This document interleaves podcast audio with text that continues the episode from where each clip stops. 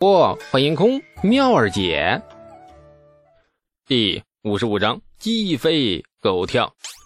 李素的笑容仿佛瞬间被人施了冰冻法术一样，全僵住了，仿佛没有看见李素僵硬的表情。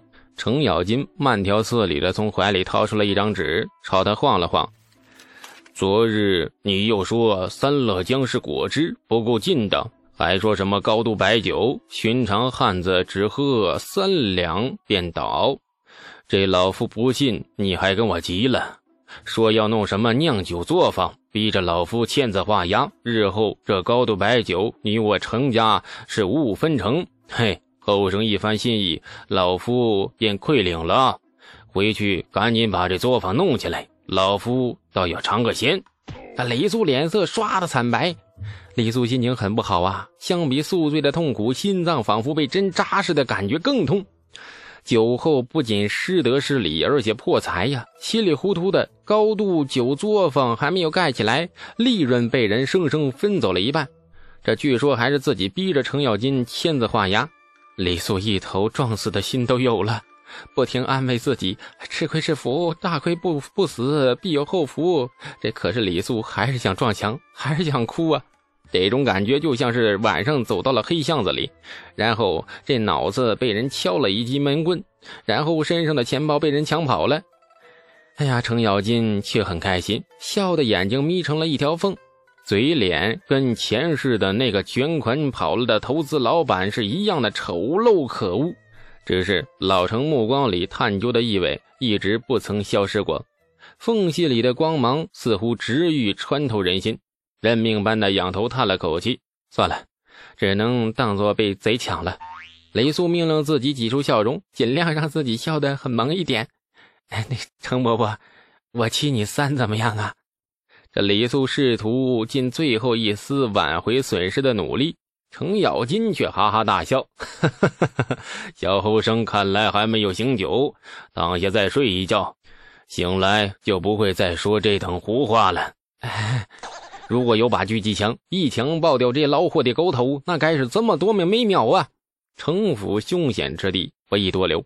顶着宿醉的脑袋，李素狼狈的向程家父子辞别，被程楚墨搀扶着，踉踉跄跄的走出程家大门，仰头看着蓝天白云，生出恍如隔世的感慨：这一笔得亏多少啊！回家后算账都不敢算了。程家大马车静静地停在了门口，看来老程对生意合伙人还是很客气的，马车免费管接送。程楚墨将李素扶上了马车，神情充满了内疚地瞧着他：“兄弟，实在是对不住了，我爹他……哎。”李素悲从中来，也沉沉的一叹：“一切尽在不言中啊！”谁知道程楚墨紧接着说。不过兄弟，你也是程某生平仅见的实诚人呢。昨日说起高度酒之事，我爹不过是诈你一诈，故意说不信，你就主动把分瑞气瓶给写好画押。我爹假装的谦让，不愿意签，你还抱着他大腿哭着求他签。我爹说他二你八，你还不答应，扬言若不五五分润，那，你就抹脖子给他看，实在是高风亮节，义薄云天。此情此意，高山可仰。这程楚墨滔滔不绝地说着，李素脸上浮现了一层淡淡的青灰色，比死人的脸还难看。别说了，我头好晕。车夫，快马加鞭，多谢。李素离开程府后，这程家恶霸父子开始挥舞着大棒，满长安的找人算账。事情很严重，发展到这一步，其实跟活字印刷术的关系不太大了，主要是要把后面的人给救出来。看看到底是哪家在背后搞风搞雨？整个长安城的权贵们犯怵了。程家不是五姓七宗啊，却也是这二十多年来新兴的权贵。论圣眷，论恩宠，论威风，长安城里无人能及。当年的程老匹夫摆了二十多年的无赖恶霸嘴脸，在长安城混的可谓是人神惧怕，鬼见鬼愁。今日竟然有人主动招惹他，程家父子焉能不称上斤两啊？程咬金的做派很有意思，霸道的很欠抽。事情根本就没有线索，也难不到程家。首先从以往的仇家开始算账，有一个算一个。家里在长安城有商铺的倒了霉了。程楚墨领着一帮子恶霸打手是横行东西两市，先把以前仇家的店铺砸一通，再来讲道理。背后阴程家的人究竟是谁也不管了，宁可错杀一千，也不漏掉一个。无辜被砸的仇家自然不乐意了，没招你没惹你的，凭什么砸我店呢？于是第二天，几个御史台的御史领头将程老匹夫参了一本。李世民大怒。把程咬金叫进了太极宫谈人生。程咬金出来后脸色善然，估计谈人生的过程，也就是被李世民骂了脏话，可能还表达了想与程家女性长辈胡搞瞎搞的强烈愿望。回来后，程咬金挨个的给那些被砸的仇家赔了罪，待到众怒平息，然后领着程家六个小恶霸，把他参的那几个御史揍了一顿，一口咬定就是御史在背后坑程家。长安城里，程家恶霸闹的是鸡飞狗跳。李素躲在太平村坐山观虎斗之时，城里忽然传出了一个坏消息：被拿入长安城县衙的赵掌柜把活字印刷术的秘方招了。消息是文房店的伙计递来的。李素呆愣半晌，没回过神。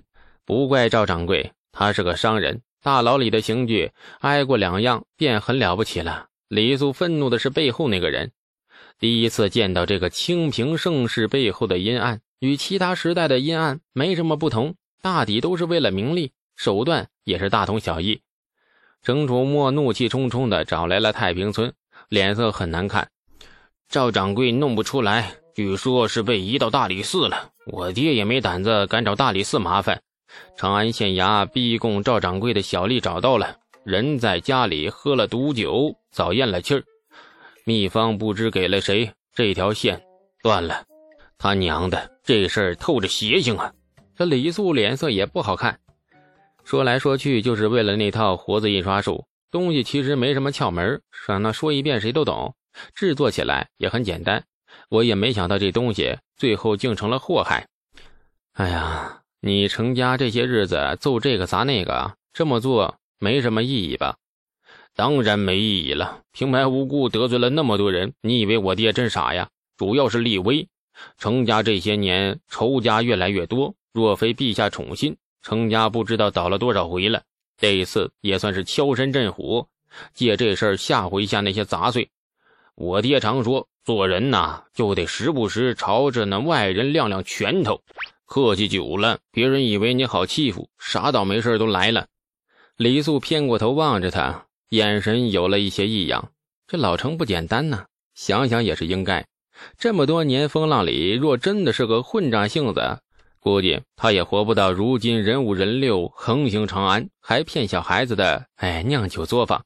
很简单的事情，现在变得越来越曲折。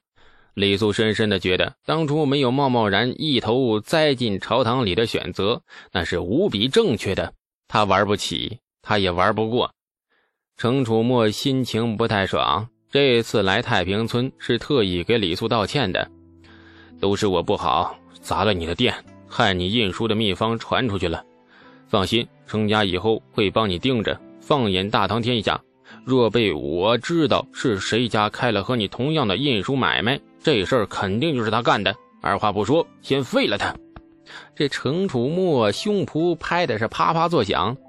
李素觉得程楚墨的歉意很没有必要，别人已经盯上我的印刷术了，就算你不砸我店，该来的还是会来，这事儿跟你没关系，是我的错，不推辞，秘方流出去没办法，只能拿钱弥补，你算算亏多少，程家给你补上。程楚墨负责的态度啊，这让李素非常的欣赏。李素很谦逊的也拒绝了，钱不要了，回去劝劝程伯伯。酿酒作坊，我提他三，再提五五分，我半夜死在你家大门口。那个，呃，哎，不提这个了。你家这阵子横扫长安，鬼见鬼愁，有怀疑的对象吗？程楚墨不答，嘿嘿直笑。